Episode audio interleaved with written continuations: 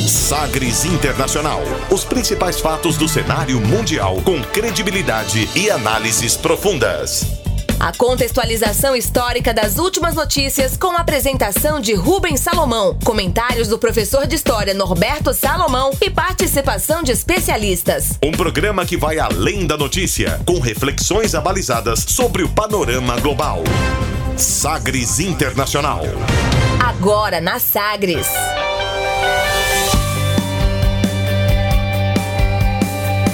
Olá, seja muito bem-vindo à 55ª edição do Sagres Internacional. Eu sou Rubens Salomão e a partir de agora, com você, ouvinte Sagres, os fatos precisos e análises credenciadas sobre os principais temas mundiais.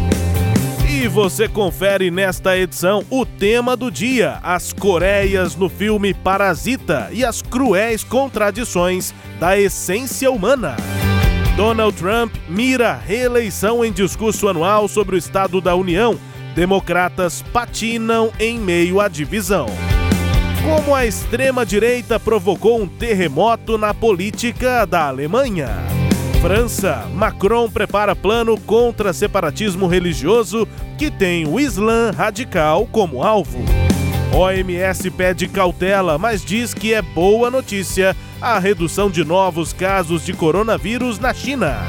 E ainda a música mais tocada nas paradas da Arábia Saudita. Fique ligado, Sagres Internacional está no ar. Você conectado com o mundo. Mundo. O mundo conectado a você. Sagres Internacional. Como sempre, o programa conta com a produção, comentários do professor de História e Geopolítica, Norberto Salomão. Oi, professor, tudo bem? Olá, Rubens, tudo bem? Estamos aqui para a nossa 55 edição, né? E refletindo aí sobre as loucuras do cenário internacional. Já número 55 do Sagres Internacional chegando. Você manda seu feedback aqui pra gente, a sua opinião, sugestão, enfim, crítica pelo WhatsApp 984001757, também pela internet no nosso e-mail é o jornalismo arroba.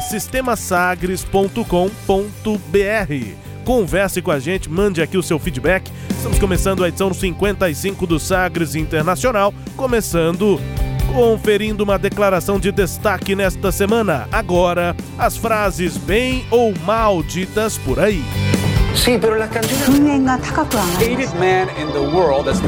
Abre aspas. Abre aspas nesta edição para o presidente dos Estados Unidos, Donald Trump, que fez o último discurso do Estado da União deste mandato. De olho na reeleição em novembro, o republicano reforçou promessas de campanha enquanto comemorou números da economia e ações militares. Abre aspas para Donald Trump. Madam Speaker, the President of the United States. I am thrilled to report to you tonight that our economy is the best it has ever been. Our military is completely rebuilt, with its power being unmatched anywhere in the world, and it's not even close. Our borders are secure, our families are flourishing, our values are renewed, our pride is restored. And for all of these reasons, I say to the people of our great country, and to the members of Congress, the state of our union is stronger than ever before. If we hadn't reversed the failed economic policies of the previous administration, the world would not now be witnessing this great economic success. É, os aplausos aí, principalmente de apoiadores que acompanhavam o discurso de Estado da União do presidente Donald Trump. O último deste mandato tem campanha em novembro. A gente traduz esse trecho aí do discurso, abre aspas. Estou orgulhoso em apresentar a vocês que nossa economia está melhor do que nunca. Nossas forças armadas estão reconstruídas, com um poder de longe sem comparação no mundo. Nossas fronteiras estão seguras, nossas famílias estão florescendo. Nossos valores estão renovados, nosso orgulho está restaurado e por todas essas razões, eu digo ao povo de nosso grande país e para os membros do Congresso: o Estado da União está mais forte do que nunca. Nós revertemos as falidas políticas econômicas das administrações anteriores. O mundo vai agora testemunhar esse grande sucesso econômico. Fecha aspas aí para Donald Trump nesse discurso de Estado da União, é anual, e o Trump não mencionou o julgamento de impeachment, que acabou é, depois da derrota na Câmara. O presidente teve maioria entre os senadores. É extremamente improvável qualquer tipo de cassação ao presidente Donald Trump. E ao chegar ao púlpito, algumas observações antes das análises aqui desse contexto nos Estados Unidos, né? É um discurso que nos faz analisar de forma mais holística, professor, para usar um termo aqui. holístico é bom de uma forma mais geral, enfim, né? Isso. A situação lá nos Estados Unidos, a oposição também, os democratas, mas alguns detalhes rápidos aqui. Ao chegar ao púlpito para discursar, o Trump ignorou a presidente da Câmara dos Estados Unidos, a Nancy Pelosi, que é democrata. Ela havia estendido a mão para cumprimentá-lo e ele ignorou, virou as costas.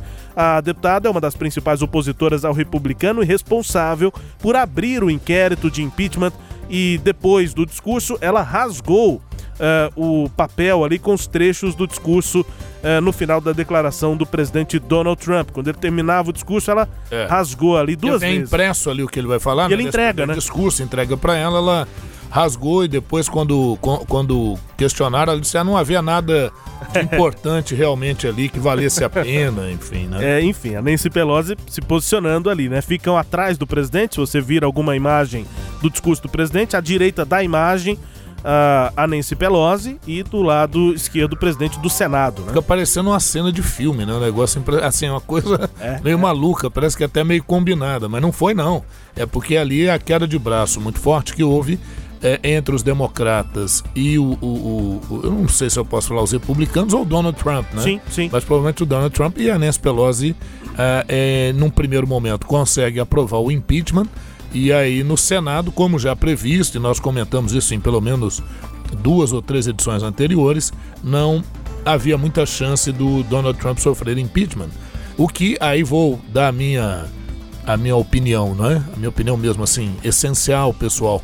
É, eu achei é, de certa forma um absurdo, porque o que o, o Donald Trump cometeu absolutamente reprovável e o Senado ao tomar essa decisão é, ignora alguns pontos muito importantes para a ética e para os princípios da política de uma forma geral, independente do partido ou do candidato. Quer dizer, abre-se um precedente é, muito perigoso, para não dizer até vergonhoso.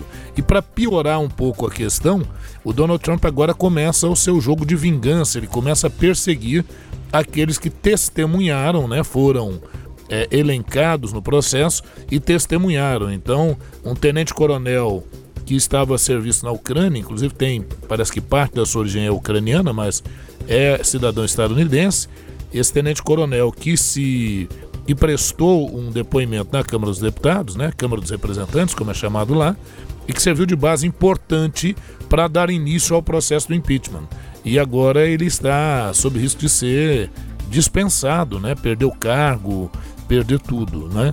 Também, ah, se não me engano, um representante da embaixada norte-americana na Ucrânia é, também está prestes a perder o seu cargo. E, e aí eles não fizeram nenhuma acusação formal ao Trump. Eles simplesmente responderam às perguntas e, quando questionados se entendiam que a atuação do presidente naquele caso era imprópria, eles afirmaram sim. A atuação do presidente, nesse caso, é imprópria porque tem estes e aqueles princípios que o presidente não seguiu. Ele disse que o telefonema dele foi perfeito, ele usa é, é. essa expressão, né? Enfim, né? Sem dúvida, apesar da gente entender o contexto político, né? Ter maioria, não ter maioria, mas são é, bases que ficam para exercício do cargo de presidente dos Estados Unidos, né? É, Última é, observação rápida sobre o discurso, e aí sim. a gente desenvolve o, o, se abre aspas houve um momento do discurso em que ele arrancou aplausos mais efusivos. Mais até do que esses que a gente ouviu aqui, a gente só pegou, pensou que fossem politicamente, estrategicamente, trechos mais importantes para ouvirmos agora, mas houve um momento de aplausos ainda mais efusivos, que foi quando o presidente, durante o discurso, promoveu ali de surpresa o reencontro de um militar que servia no Afeganistão com a mulher e os filhos. E para Trump, o momento é de, abre aspas, acabar com as guerras norte-americanas no Oriente Médio, fecha aspas. Professor. É, não, essa, essa é uma delas, a, a, um, uma das ações do Trump, né? Já de palanque mesmo, propriamente, se é que ele saiu do palanque em algum momento nesses quatro anos de governo, né? Porém, ele apresenta realmente resultados bastante interessantes. Mesmo o projeto polêmico né, da semana passada, com relação ao Oriente Médio, polêmico, mas com alguns pontos até plausíveis, mas que geram impacto para o eleitor, é, garante o apoio dele a Israel, né? Isso tem uma, uma repercussão muito grande, principalmente dentro dos redutos religiosos é, nos Estados Unidos. E a outra também um anúncio né, recente da morte do número 2 da Al-Qaeda lá no Iêmen. Né, então, é, é, marcando também posição na aliança junto à Arábia Saudita e na oposição ao Irã e seus aliados. E o Iêmen, o Iêmen é aliado né, do, do, do Irã. Então, o Donald Trump ele vai construindo muito bem a sua, a sua a caminhada para a reeleição. E de outro lado, quem poderia se opor a ele, que é o Partido Democrata, é realmente, como nós falamos já em algumas edições, batendo cabeça, perdendo tempo. Há quem diga, eu não sei de onde tiram isso, mas há aqueles que dizem que isso pode ser uma estratégia do Partido Democrata para que o Donald Trump não tenha tempo de centrar fogo em um candidato em específico.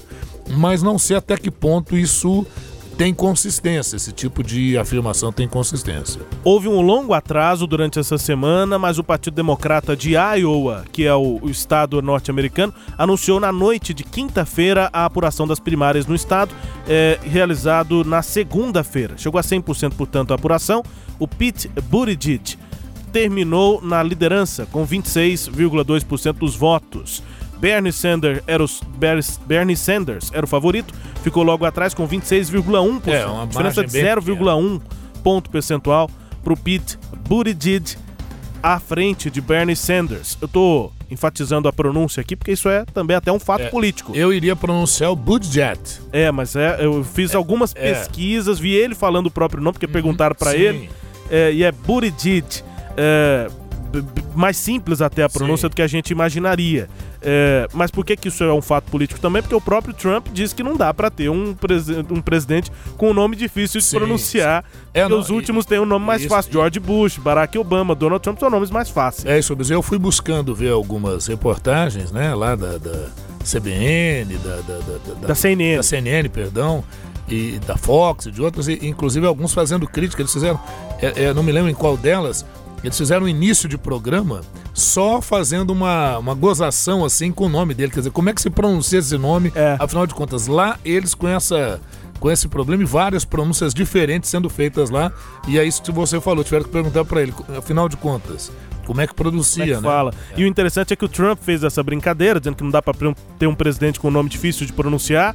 E aí foram para as ruas, perguntaram para as pessoas: aí, você conhece o, o Buttigieg? Ele conhece, mas você sabe pronunciar? Não, agora eu aprendi porque o Trump falou, né? É. o Trump deu algum palanque também para ele, que acabou liderando, tá com 26,2% aí dos votos nessa primeira apuração dos democratas no estado de Iowa. É, 26,1% para o Bernie Sanders, a inesperada liderança do ex-prefeito de South Bend uh, havia sido divulgada na primeira parcial dos resultados, ainda na terça-feira, mas só nos últimos 3% computados é que o Buttigieg ultrapassou o senador de Vermont, o Bernie Sanders, no número de votos populares. Uhum. Elizabeth Warren terminou na terceira colocação, 18%, e o ex-vice-presidente Joe Biden teve 15,8%. Eh, pois teve é. também a, a Amy uh, Klobuchar com uh, no top 5, né? 12,3%. Não, é, eu estava até te interrompendo para a gente observar assim como é que esse é, é o Peter Paul Montgomery Buttigieg, né?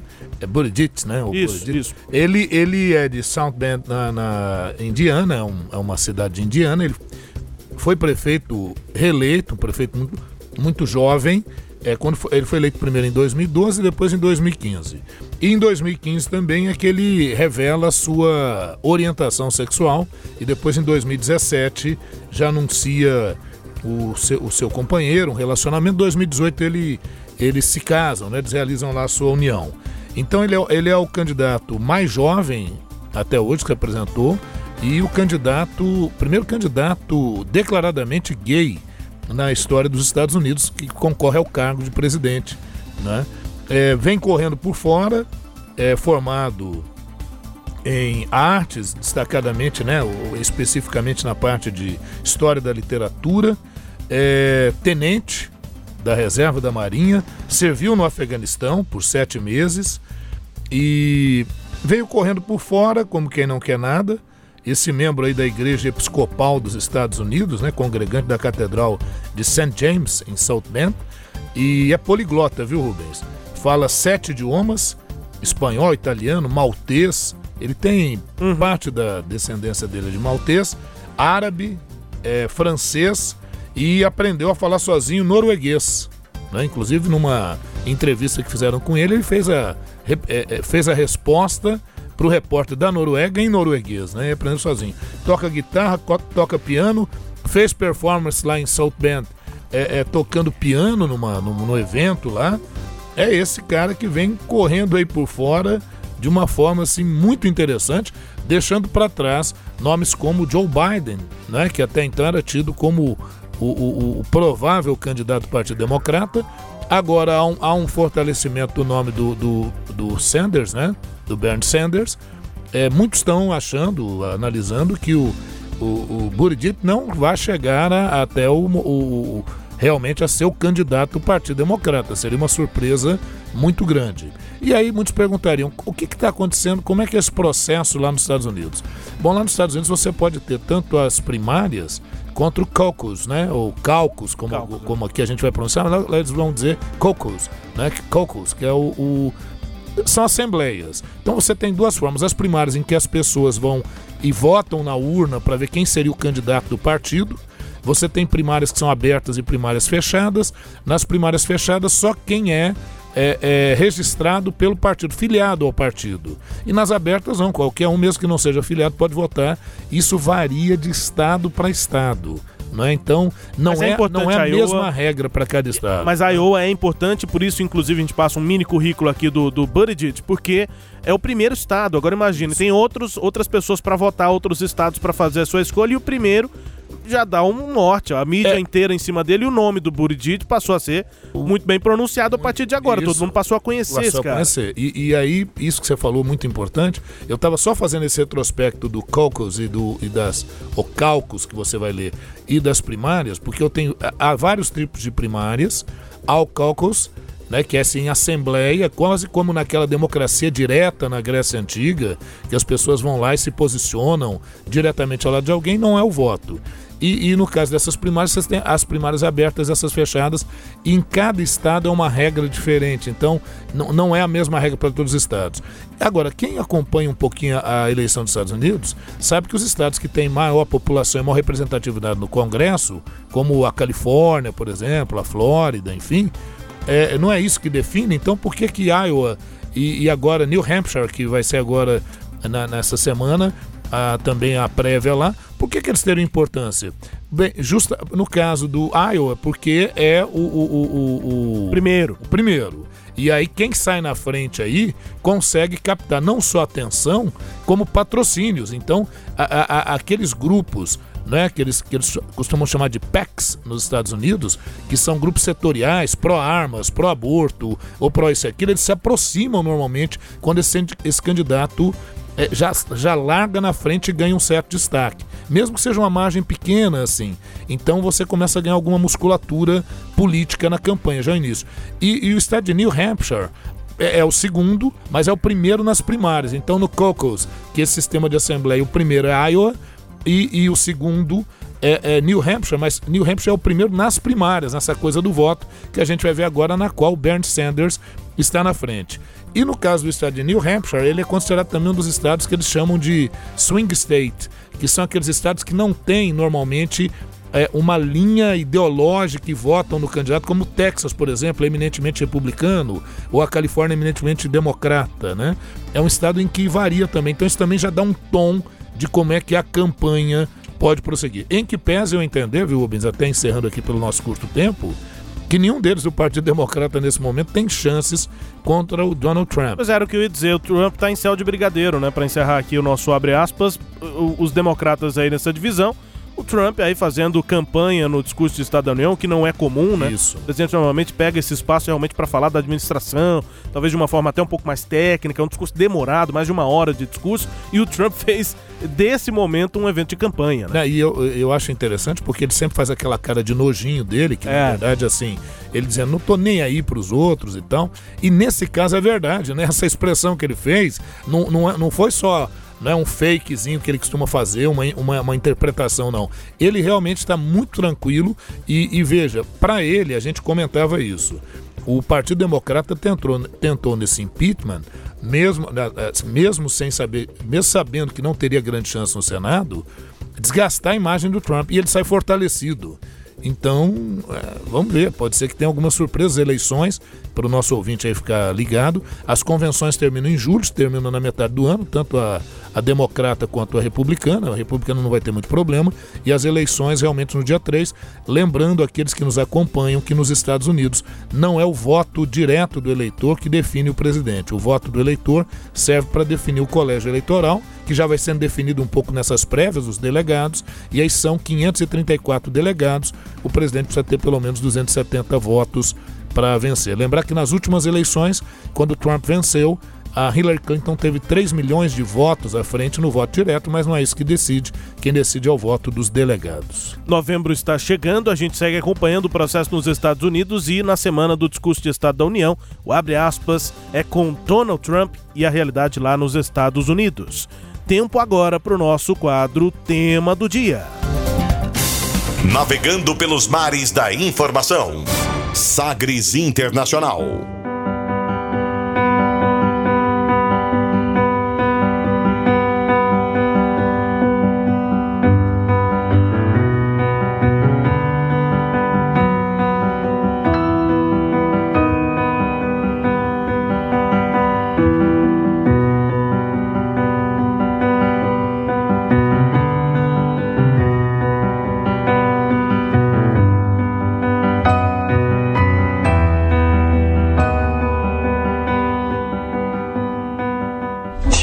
앉아서 볼 수 있을 정도의 그 넓이가 나와야 되는데 첫 번째는 지상, 지상이 제일 좋죠. 왜냐면 누가 와서 소리 지를 수도 없고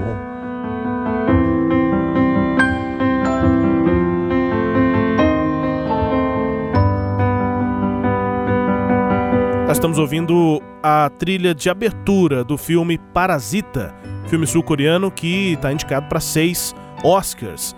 E é, essa trilha linda, né? Isso. Bem composta, ela faz a, a composição ali do filme, a, a, abertura do filme, que mostra exatamente a realidade de pessoas é, pobres em Seul, na Coreia do Sul. A, o trecho que nós ouvimos é em coreano, é de um morador da cidade de Seul, o nome dele é An Jung-hun. Abre aspas para a tradução. O quarto deveria ser pelo menos grande o suficiente para que eu pudesse sentar e assistir TV eu gostaria de viver acima do chão para que ninguém me incomode com o barulho que vem de fora. Fecha aspas. O estudante de 25 anos Ang Jun uh, Hong ele se mudou para Seul, capital da Coreia do Sul, no final de 2018, quando concedeu essa entrevista ao canal de TV local KBS. Ele se preparava para um concurso público na cidade e precisou alugar um pequeno porão, pouco menos ali de 6 metros quadrados, abaixo de um estúdio para morar e estudar.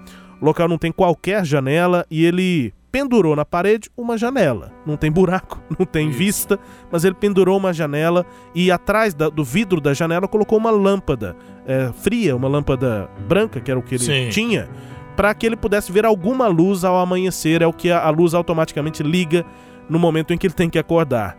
É, casos como o de An Jun-hoon se tornaram rotina na 11ª maior economia do mundo, indicado a seis Oscars na premiação deste ano de 2020, o filme coreano, sul-coreano Parasita espelha as tensões de uma sociedade tida como modelo de desenvolvimento capitalista tardio, atravessada pela desigualdade. É um belo filme, assisti, fiquei assim, posso dizer que maravilhado. Achei um filme impactante e que impactante também por isso, uma realidade que a gente não conhece de pessoas vivendo em porões como esse caso aqui. Nesta Isso. semana, inclusive, é, prestes aí a premiação do Oscar, o filme tão indicado, né, tão badalado, a BBC fez reportagens mostrando essa realidade de pessoas que vivem em porões lá na Coreia do Sul.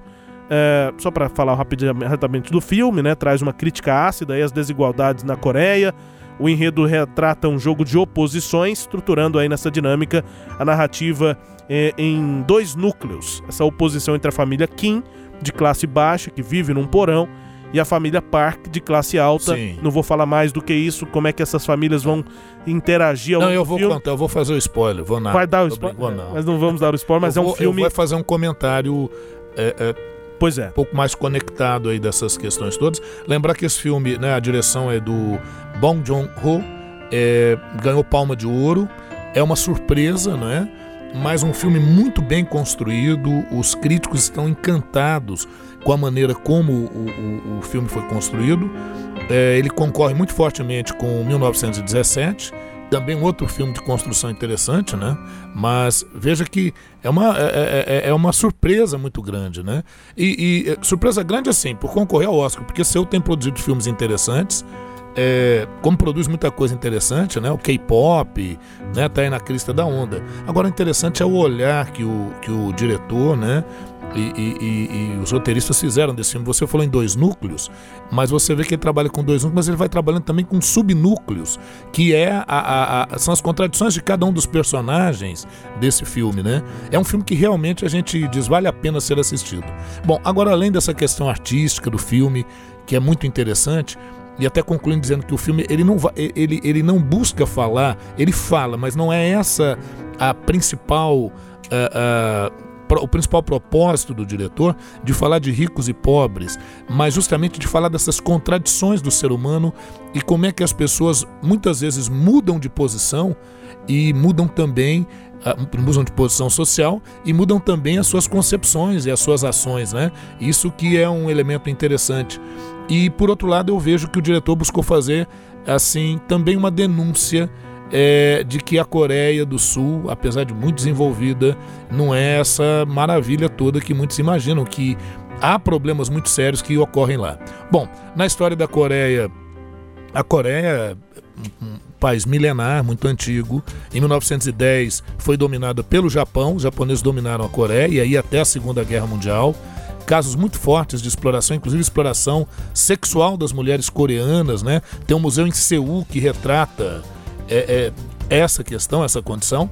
E aí, quando veio a Segunda Guerra Mundial, os japoneses já estavam ocupando a Coreia. É, houve, durante a Segunda Guerra Mundial, um primeiro acordo entre Estados Unidos e União Soviética, que foi a, a, o Acordo de Teherã, em que eles definiam que naquela área da Ásia as tropas soviéticas atuariam do, pelo norte e as tropas norte-americanas e aliadas pelo sul. Isso acabou gerando uma ocupação do norte da Coreia por tropas soviéticas e do sul da Coreia por norte-americanos. Quando a guerra terminou, terminou em 45, quatro anos depois, em 1949, houve a vitória da Revolução Socialista na China. Então o norte da Coreia já tinha influência soviética e aí depois passa a ter influência também é, do que tinha ocorrido na China. Quer dizer, sim, é possível que nós também façamos isso. E aí a Coreia do Norte se alia totalmente ao modelo socialista, é, é, soviético e chinês àquela altura, e resolve invadir a Coreia do Sul para unificar toda a região. E aí a ONU entende que aquilo é uma intervenção indevida, óbvio que muito influenciada pelos Estados Unidos, e justamente por uma determinação da ONU, é, ocorre uma força de coalizão com os Estados Unidos à frente. E aí começa a Guerra da Coreia em 1950, indo até 1953. 1953, os Estados Unidos ameaçou usar bomba atômica contra a Coreia do Norte e a China. E nesse processo, obviamente, houve um recuo. Vai se fazer um acordo. Na verdade, é uma trégua. Nunca houve um verdadeiro acordo de paz entre Coreia do Norte e Coreia do Sul. Houve uma trégua, é a paz de Panmunjom, que definiu o paralelo 38 Norte como a, a divisão entre Coreia do Norte e Coreia do Sul estabeleceu uma faixa limite desmilitarizada. No ano de 2018 e, depois em 2019 também no iníciozinho houve uma esperança muito forte porque o, o Kim Jong-un encontrou-se com o governante da Coreia do Sul, Kim Jong-un que é da Coreia do Norte, inclusive atravessaram, ele convidou o, o, o da Coreia do Sul para ir para atravessar para a linha do norte, depois voltou ali para a linha do sul. Foi muito interessante, mas não passou disso, quer dizer, a coisa não rendeu mais. Bom, nesse período todo, né, depois da Guerra da Coreia, a Coreia do Sul era um país muito pobre, mas a partir de 1970 decidiu investir fortemente em educação. E como tinha uma mão de obra barata, acabaram entrando ali capitais, uh, principalmente japoneses, e, e já nos anos 80 a Coreia do Sul se tornou um dos tigres asiáticos, com grande desenvolvimento econômico, é, inclusive porque vai investir na educação e, consequentemente, na, na produção de, de tecnologia. Né? E, e, rapidamente você teve um desenvolvimento sul-coreano. Nós estamos falando da Coreia do Sul, tá, gente? O filme Parasita ele fala justamente dessa coisa de pessoas que moram em porões. Por quê? No período de guerra, os prédios que foram construídos exigia que tivesse um porão para evitar ataques aéreos e tal. E durante muito tempo se proibiu de se alugar ou se ocupar esses porões a não, ser, a não ser nesses casos. Mas nos anos 80, com o boom da economia sul-coreana, essa lei foi alterada. Então faltou, pode, faltou, faltou espaço. espaço né? Houve uma crise imobiliária. Então pessoas com baixa renda ou pessoas é, é, emergentes, um jovem estudante, uma pessoa que quer economizar um dinheirinho, né? Então passa a habitar esses lugares. Agora, o problema é que o que, aconteceu na Coreia do Norte? Como houve um desenvolvimento muito rápido, é, a população, uma parte considerável da população envelheceu. Então, se você tem uma população envelhecida e não tem um sistema de saúde ou um sistema estatal de apoio, então lá a política do welfare state, aquela política do bem-estar social, ela não foi aplicada, ou se foi aplicada, ela não foi aplicada com tanta extensão. Então, onde você tem na Coreia do Sul uma expectativa de vida elevada, mas uma população velha né, já envelhecida. Expectativa de média de vida para 2030 na Coreia do Sul é de 90 anos para homens e mulheres. Impressionante. E aí você não tem recursos, não, não há uma política estatal para isso. E no mundo que vive a ideia do neoliberalismo, porque o boom da Coreia do Sul se dá justamente quando a teoria neoliberal ela, ela, ela ganha corpo efetivamente. Então não, não tem uma política, não tem um SUS lá na Coreia do Sul, por exemplo. Uhum. É tudo sistema privado, né? E o pouco sistema estatal que tem, ele não é tão fortalecido, porque a ideia é de que as gerações mais jovens têm que cuidar das mais velhas. Só que isso é pela tradição, pela, pela filosofia confucionista. Acontece que o mundo se tornou bem capitalista, é, é, os filhos já não moram mais com os pais, é, muitas pessoas já morando sozinhas e quando progridem acabam se distanciando da família. Então, outro aspecto lá, o filme não aborda isso propriamente, em partes, ele tangencia, mas é um grande número de pessoas idosas cometendo suicídio.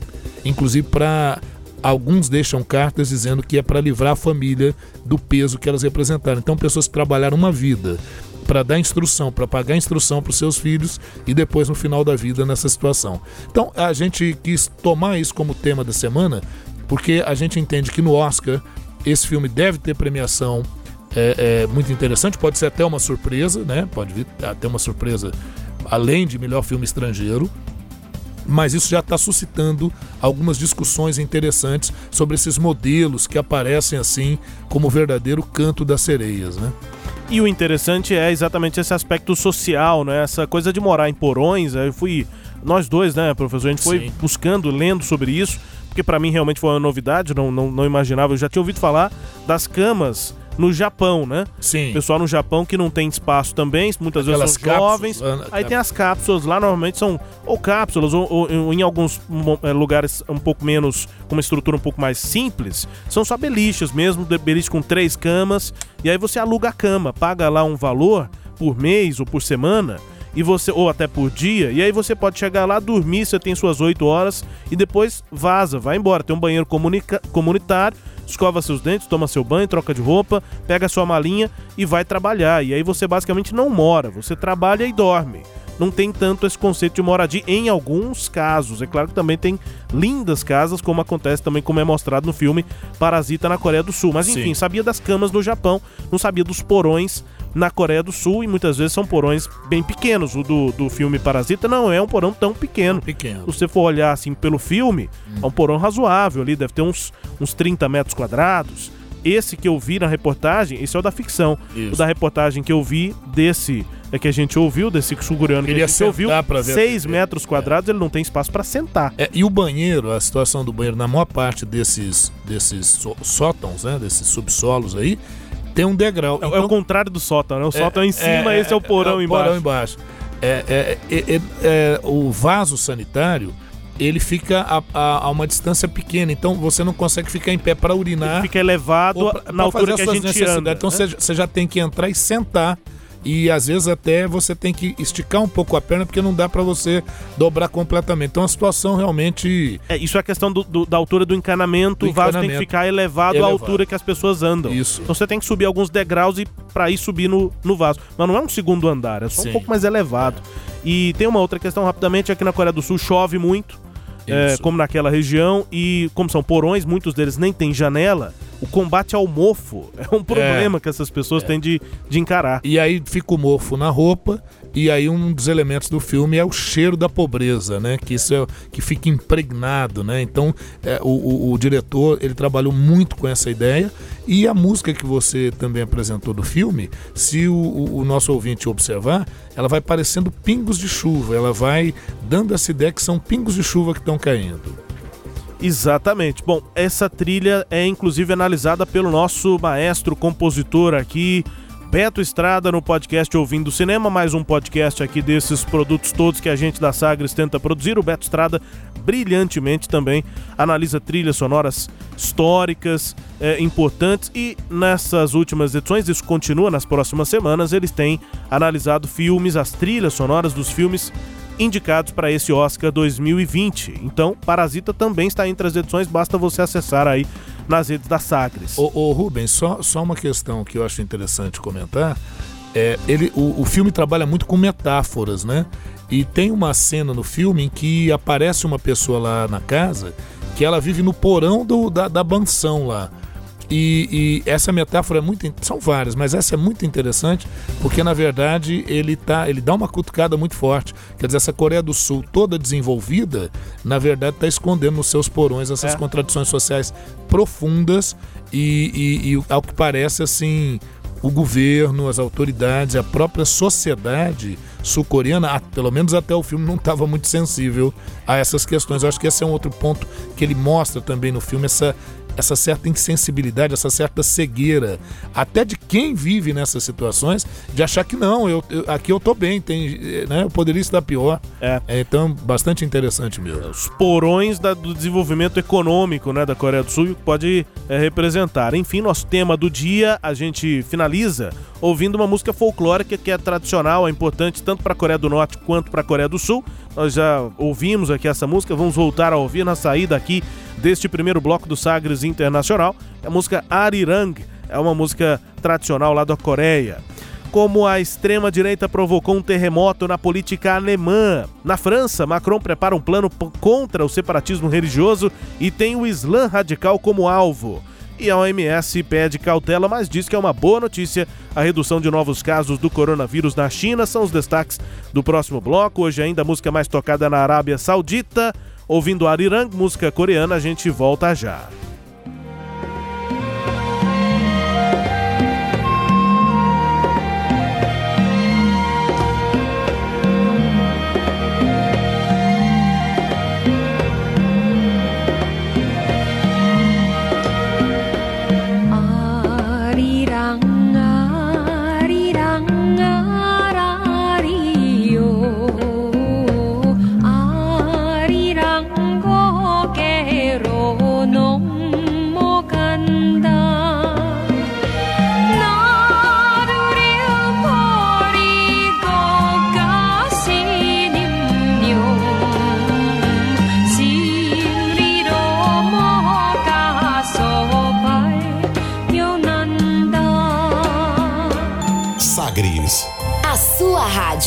Sagres. Em tom maior.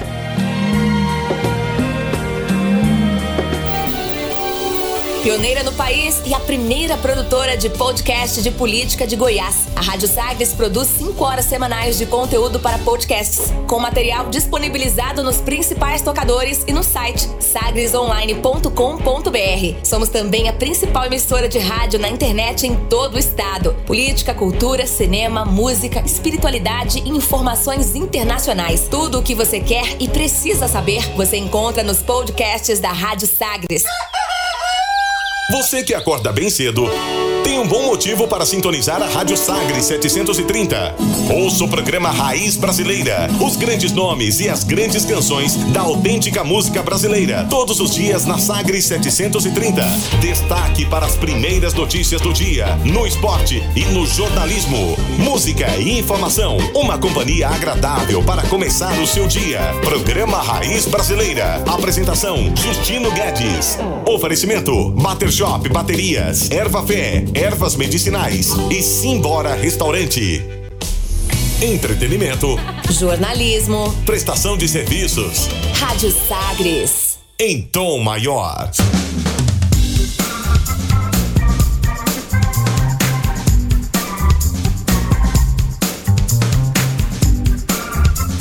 De volta com Sagres Internacional, aqui na Sagres 730. Na minha apresentação, Rubens Salomão, com os comentários do professor de História e Geopolítica, Norberto Salomão. A partir de agora, para girar as informações pelo mundo.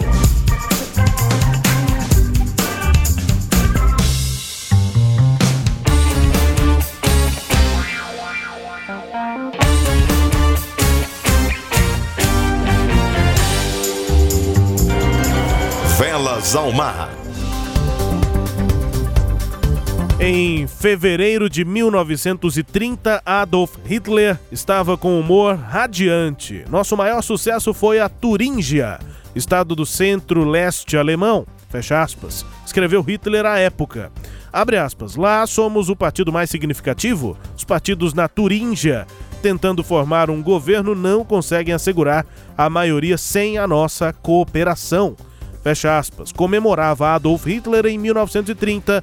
Era ali a ascensão, o crescimento da ideia eh, do Hitler, do nazismo. A Alemanha pode ter prometido nunca mais repetir os erros do período nazista, mas, passados 90 anos, a extrema-direita, na figura do partido AfD, voltou a ocupar, mesmo que brevemente, o papel de maior influência naquele estado alemão. O AfD, Alternativa para a Alemanha, cresceu em popularidade recentemente, mas é amplamente condenado por suas visões extremistas quanto à imigração, à liberdade de expressão e à imprensa. Na Turíngia, o AfD, liderado por um homem que pode, segundo decisão da própria justiça alemã no ano passado, ser descrito como fascista, causou um terremoto político que levou milhares de alemães às ruas para protestar. Até poucos dias, muitos desses manifestantes nunca haviam ouvido falar de Thomas Kemmerich, do Partido Liberal Democratas Livres, o FDP na sigla alemã. O político regional foi, por pouco mais de 24 horas, inesperadamente levado ao papel de primeiro-ministro estadual da Turíngia, graças aos votos dos políticos locais do AfD. Kemmerich é o nome que a gente já está começando a, a entender, a conhecer. Isso. Só lembrar que são, essas são eleições regionais, né? E, e o terremoto provocado aí é porque ele só venceu com apoio da, da União Cristã, que é o partido da Angela Merkel. E aí, inclusive, já está gerando um, um problemão danado, porque o partido, o que, que acontece? O partido da Angela Merkel é um partido de centro-direita e ele não quer o crescimento do, do Partido Socialista, inclusive proibiu membros do seu partido de fazer qualquer aliança que pudesse favorecer o Partido Socialista ah, na Alemanha. Né? E só que acontece que a coisa virou para o outro lado, né? Quer dizer, acabou se favorecendo o partido da extrema direita e a Angela Merkel ficou aí agora numa saia justa. Ela e o seu partido, a presidente do partido é uma mulher também que é presidente do partido da, da Uni- União Cristã, né? O CDU lá, é, vai se reunir para saber o que fazer diante dessa situação, porque é, é, em, termos, ec- em termos políticos acabou pegando muito mal. né? Agora, lá na Alemanha ah, há um crescimento da extrema-direita, nós já trabalhamos isso em edição anterior. principalmente naquela parte onde outrora fora a Alemanha Oriental. E por que que lá, justamente na Alemanha Oriental, há essa, essa tendência? Primeiro, a- é a parte mais pobre, o desemprego é muito forte. A Ange- a Angela Merkel ela é dessa região da Alemanha Oriental. E como essa região passou durante 40 anos, pelo menos sob o domínio de influência socialista, a opinião pública nessa região ela é muito ah, contrária às ideias de esquerda ou de centro-esquerda. Então já há um, um- ambiente muito favorável para o avanço dessas ideias, se não de direita, pelo menos de centro-direita, não é?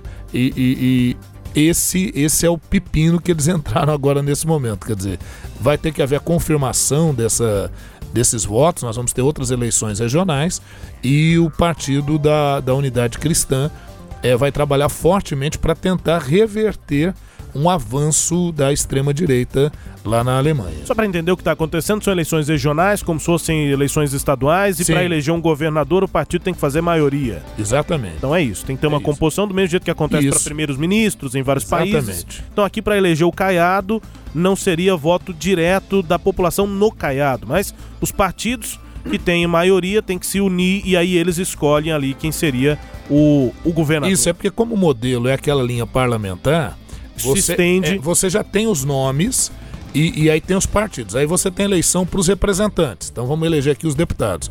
Se eu eleger os deputados, sei lá, do PSDB, Uhum. eu vou dar apoio lá pro antigo governador Marconi Perillo. Então ele ou alguém do grupo dele Aí é que a coligação, seria uma é. espécie de premier estadual, de primeiro-ministro estadual. Foi o que aconteceu lá, é, não por elemento majoritário, mas por coligações partidárias que visavam na Turinja evitar um avanço da esquerda na Turinja. Só para explicar, pra, porque é um, um sistema Isso. diferente do nosso, E aí, talvez alguém possa isso, ter algum e aí acabou favorecendo aí um avanço da extrema direita, né? E a situação põe em evidência, o senhor eh, falou sobre isso, eh, essa vulnerabilidade do que os alemães chamam de Brandmauer. Isso. É a convenção vigente há décadas que tenta impedir a extrema-direita É. de exercer influência real sobre a seria, política. seria aqui uma cláusula de barreira que nós temos aqui, né? É que tenta impedir que a extrema-direita exerça influência real sobre a política do país. Essa é a ameaça da AfD nessa região. Exatamente. Saindo da Alemanha, vamos aqui à França. O jornal francês Le Parisien e o Le Figaro destacam o plano do presidente francês Emmanuel Macron. Ele deve apresentar esse plano em breve para lutar contra o comunitarismo de vertentes, religiosas mais radicais, principalmente islâmicas, que impedem que seus membros se integrem aos valores da sociedade francesa. De acordo com informações dos dois jornais franceses, o chefe de Estado recebeu nesta semana no Palácio do Eliseu cerca de 10 prefeitos de diferentes cidades da França e vertentes políticas para falar de sua proposta que deve ser apresentada, se não houver atraso, antes das eleições municipais francesas, que acontecem no dia 15 de março. Antes, o governo deverá realizar uma reunião interministerial para finalizar as medidas que ainda continuam a ser debatidas nos bastidores. Responsáveis associativos, intelectuais, sociólogos também estão sendo ouvidos. Segundo fontes aí ouvidas pelo jornal Le Parisien, nesta edição de sexta-feira, foi quando saiu a reportagem, o encontro foi marcado de, eh, de última hora, teve a presença de ministros das coletividades locais eh, e durante três horas, também o ministro do interior, durante três horas os participantes discutiram propostas. E uma dessas propostas é a criação de um manual de laicidade lembrando as regras de reciprocidade, direitos e deveres dos cidadãos. O plano ainda não foi finalizado, por isso Macron não pode, por enquanto, apresentar as suas conclusões, mas deu pistas sobre o que ele imagina ser a vida, a via ideal para enfrentar o comunitarismo, associado principalmente a correntes mais radicais do Islã. De acordo com um dos representantes dos presentes lá, o presidente francês insistiu que a república é indivisível e que o assunto não pode ser abordado como se fosse um combate. Em uma guerra, mas através do diálogo. Três reuniões sobre o assunto já foram realizadas, mas o presidente está insatisfeito com as propostas que julga fracas. Segundo o ministro, isso tem dado o que falar na França, como é que o governo vai tratar religiões, neste caso, inclusive especificamente o Islã. Isso, é- essa questão da laicidade, né? Que é a- a- o Estado laico, o Estado que não vai estabelecer a religião como padrão ou como critério para as leis. Então as leis devem obedecer ao critério dos princípios de direitos humanos, do direito propriamente em si, não é? E já houve uma questão anterior, Rubens, não sei se você os ouvintes se lembram, lá na França não era o governo do Macron, eu não estou me lembrando agora exatamente quem era, se era o Le Pen, quem é que estava lá, mas que o governo francês fez uma lei proibindo o uso do chador, né? Que, é, que é aquele aquele manto que vem sobre a cabeça das mulheres islâmicas. Isso porque eles estavam dizendo o seguinte: as famílias ah, obrigavam as meninas a usarem. Só que as meninas, quando iam para a escola, acabavam sendo discriminadas na escola. Então, para eliminar isso, todo mundo aqui é igual, como se fosse um uniforme. Então, aqui ninguém vai usar, o judeu não vai usar. O, o- o- o seu traje, o- não, todo mundo vai usar o uniforme da escola e ele não admite. Era uma forma de tentar evitar esse tipo de sectarismo dentro da França. Agora, é um desafio muito forte, porque mesmo essa medida, quando foi tomada, foi considerada uma medida que agredia a cultura, a religiosidade de um povo. Por isso que o, o Macron está dizendo aqui que as propostas ele está julgando fracas, porque elas podem sofrer críticas muito fortes e o Macron que já vem sendo bombardeado de todos os lados, certamente não vai querer ser bombardeado pelo lado da questão religiosa, que é sempre um espinho, né, um estrepe no pé ou na mão de qualquer político. É, sem dúvida, né? Ah, eu tenho a impressão de que era a época de Nicolas Sarkozy. Nicolas Sarkozy, exatamente. Foi quando veio Era essa Sarkozy. medida que também foi bastante polêmica. né? Isso, isso mesmo. Ainda em destaque aqui no nosso giro né, internacional, base Esperança, localizado no extremo norte da Península Antártica, pra gente aqui ao sul da América do Sul, né? Você olha lá o finzinho da Argentina e aí tem bem próximo ali uma península da Antártida. Exatamente ali é o norte da Antártida, o nosso sul do sul aqui, né? Isso. Ah, essa base que fica ali nessa península da Antártida registrou a temperatura de 18,3 graus centígrados, a maior já assinalada, segundo a Organização Meteorológica Mundial, a OMM. A temperatura foi registrada na quinta-feira, dia 6 de fevereiro. Esta não é uma cifra que você associaria normalmente com a Antártida, nem no verão. Isso bate o recorde anterior de 16 graus e meio, que foi estabelecido em 2015, foi o que disse a porta-voz da Organização Mundial eh, de Meteorologia, né, Meteorológica Mundial, a Clary Nulis. Ou seja, né, Rubens? Tá quente pra caramba, velho. Tá lá na- quente. É isso. Tá quente, mas uma observação importante fazer, porque isso viralizou aí nas redes sociais, muita gente falando, a, a, a sueca, a ambientalista sueca. A Greta? A Greta Thunberg. Thunberg, ela também foi pro Twitter, muita gente foi também, é, mostrando um choque com esse recorde de temperatura na Antártida. Não quer dizer que lá no meio da Antártida, na parte mais continental da Antártida, esteja com 18 graus e a gente possa Sim. andar sem camisa lá. É, na mesma semana agora, é, nas partes mais continentais da Antártida também foram batidos recordes de temperaturas mais Baixos, frias, isso. de quase 50 graus negativos. As médias Ainda bem. as médias ainda são muito baixas, né? É, exatamente nesse período do ano na Antártida, na parte mais continental. Então, o que, que é importante entender? Sim, as mudanças climáticas estão afetando a Antártida. Existem grandes blocos de gelo, são gigantes quilométricos, que anualmente se descolam. Isso aumenta o nível do mar. Isso está acontecendo mesmo. É fato. Cientistas sérios confirmam. Mas a gente não precisa entender que a Antártida está toda derretendo de uma É, vez só. Isso é Aquela uma coisa de filme ou desenho animado. é a né? Não parte isso. oeste e ah, essa parte norte do- da Antártida é o que tem temperaturas cada vez mais altas, mas a parte mais continental, essa sim continua com temperaturas as mais baixas do planeta. É, agora essa última reunião de Davos, ela foi, eles falaram inclusive de Davos Verde. E lá o que foi estabelecido é que não se está falando mais em mudanças climáticas. Estamos falando em emergência climática. Então esses são sinais, porque a natureza ela não vai dando sinais de uma vez, também não. Então é preciso tomar muito cuidado, entender que o ser humano ele tem sido um fator considerável na mudança do clima do planeta. E aqui não vai nenhum tipo de alarmismo, nada disso, mas é que tem que se estar atento para isso e tomar as medidas cabíveis. E parar com essa discussão de ou ser ecologicamente correto ou garantir o desempenho da economia. Essas duas coisas têm que andar juntas. Não tem como a economia desenvolver sem um meio ambiente também com os cuidados devidos. Né? É, as duas coisas têm que caminharem juntas. Infelizmente, políticos pelo mundo todo têm usado isso para criar uma polarização que é benéfica para as suas eleições. Né?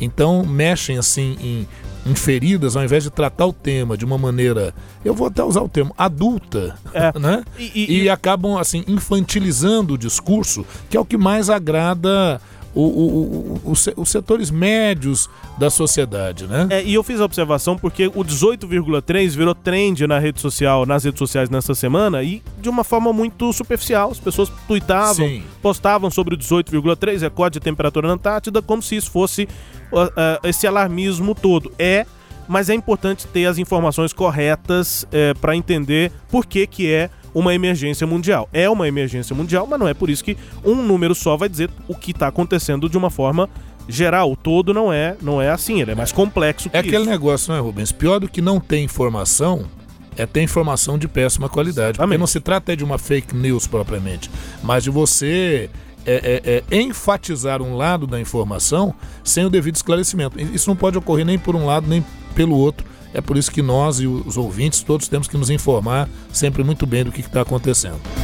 Bom, e a China registrou uma diminuição no número de casos confirmados de coronavírus. Isso aconteceu pelo segundo dia consecutivo e tem acontecido ainda eh, nesses últimos dias. A Organização Mundial da Saúde aponta que essa redução de novos casos, na quantidade de novos casos lá na China, é uma boa notícia, mas aponta cautela. Nos dois últimos dias tivemos menos novos casos na China, disse o diretor-geral da OMS, Tedros Adam Adhanom.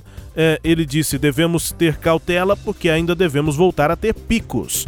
Mas é uma boa notícia a de que, pela segunda vez, há menos confirmações de casos. A gente continua falando sobre o coronavírus, mas agora com notícias do Brasil. O Ernesto nos convidou. Brasil Internacional.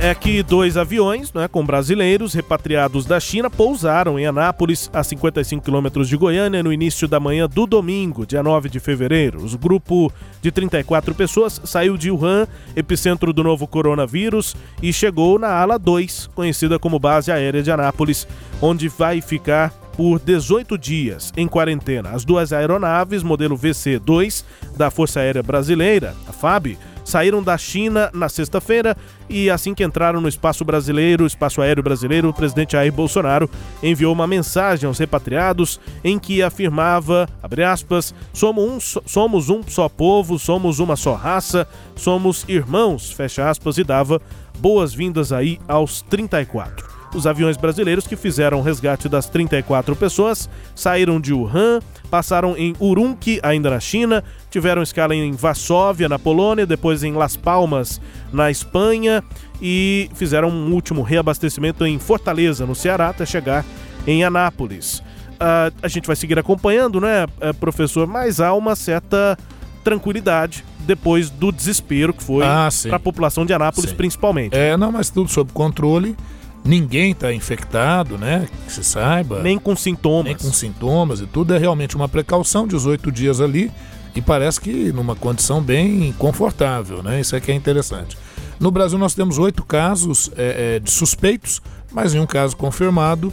E eu acho que a única E coisa. nenhum dos suspeitos está em Goiás, porque tem Exato. gente que tem essa preocupação, porque a quarentena em Anápolis, não tem nenhum caso É. suspeito em Goiás. Agora, o que a gente vê de lamentável é que lá na China, o médico denunciou o caso em dezembro, as autoridades chinesas fizeram pouco caso. Eu tenho falado isso já há algum tempo. Essa questão passa fortemente pela OMS, pela Organização Mundial de Saúde, que tem que exigir melhores condições sanitárias lá na China. E também pela, pela Organização Mundial do Comércio, né? porque isso afeta o mundo inteiro. Sim. Então é preciso que Cabe sanções, né?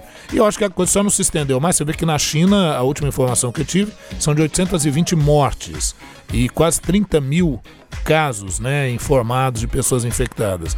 Então, assim, é- é- é, a, a quarentena que se estabeleceu ali em Hong Kong, em Taiwan, nessas áreas, auxiliou muito para que a coisa não se propagasse tanto. Mas poderia ter sido melhor se lá em dezembro as providências já tivessem sido tomadas. Tivesse ouvido um médico Que morreu, fez, que inclusive. fez o relato e morreu. É. Bom, a gente vai chegando ao fim aqui do Sagres Internacional, nesta edição número 55, ouvindo a música mais tocada na Arábia Saudita. رب رزقني بفهد عشق بس هو اللي ببالي. صار النفس مالي ما غيره يحلالي. خلاني اطير بلا جنح يما حلو عطره دللني كل عمره كل تحت أمره كل تحت أمره. وين ألقى مثلك بالعمر؟ يا ستر يا أجمل بس هي خلت ناس تنقر محشوق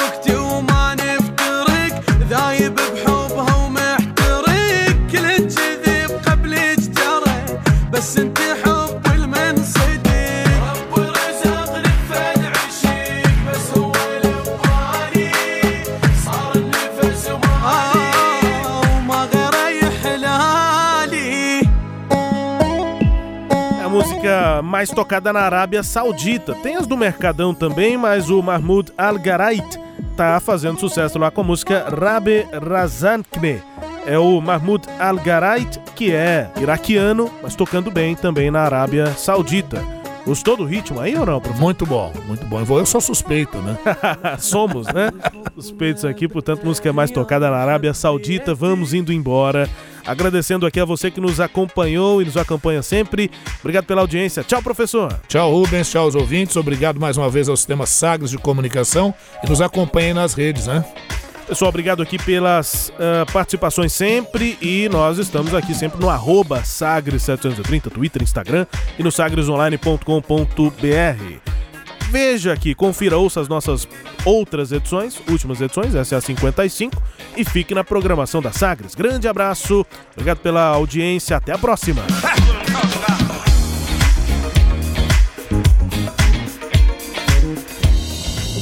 Você ouviu Sagres Internacional. Os principais fatos do cenário mundial com credibilidade e análises profundas.